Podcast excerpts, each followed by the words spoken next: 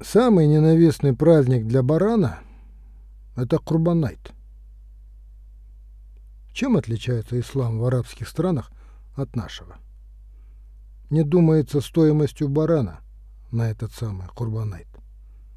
У арабов стоимость эта остается такой же, как до праздника. У нас же цена барана резко возрастает. И одни правоверные мусульмане готовы уступить другим, не менее правоверным мусульманам, жертвенного барана по стоимости небольшого мотоцикла.